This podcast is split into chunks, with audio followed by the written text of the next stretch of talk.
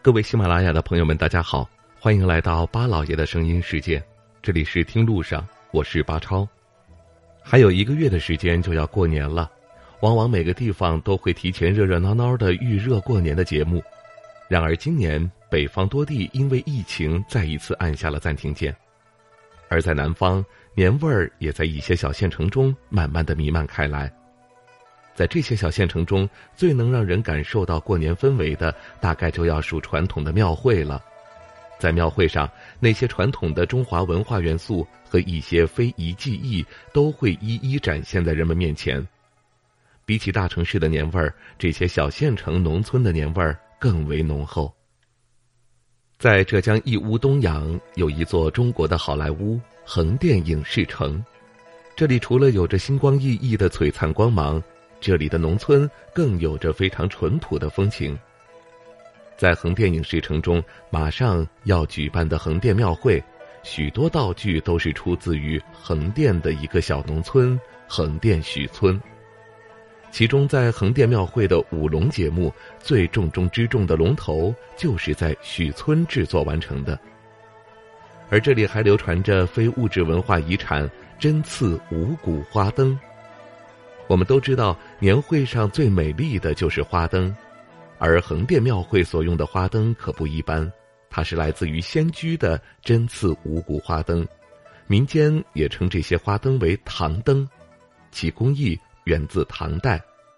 正如它的名字一样，整个灯身没有骨架，全由针刺而成各种花纹图案的纸片粘贴制作。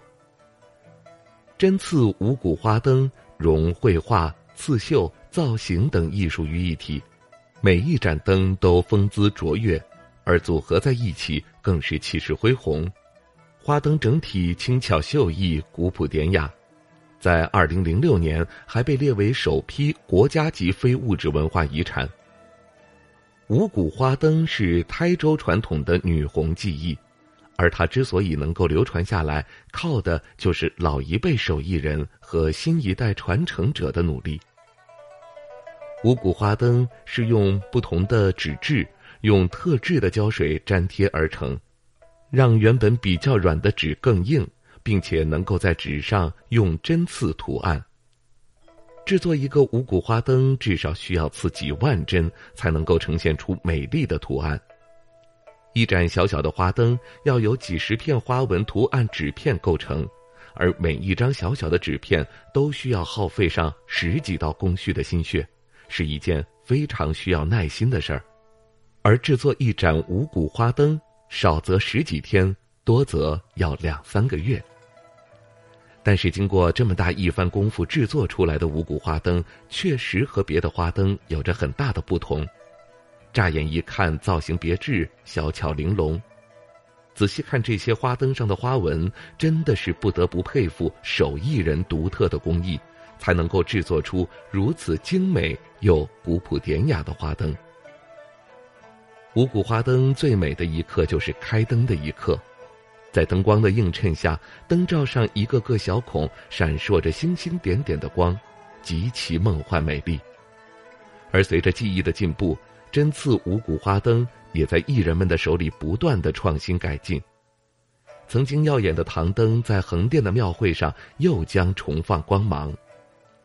如今，这一盏盏别致的花灯也成为了台州优秀传统文化遗产的代表。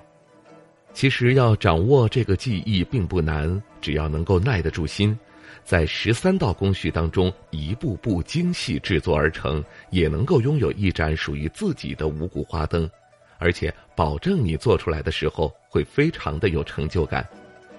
灯面上的图案可以根据自己的喜好去改变。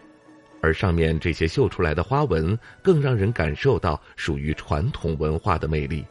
横店庙会上传统的不只有花灯，还有这些根据当地特色文化雕刻的人形玩偶，还可以自由的操控。届时也将会放在庙会舞龙的龙身上，也是非常的神奇了。不知道您去过横店吗？您觉得五谷花灯这种非遗特殊技艺应该如何传承呢？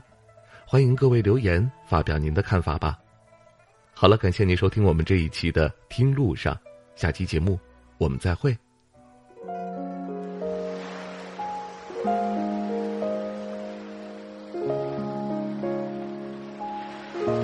人之所以爱旅行不是为抵达目的地而是为享受旅途中的种种乐趣。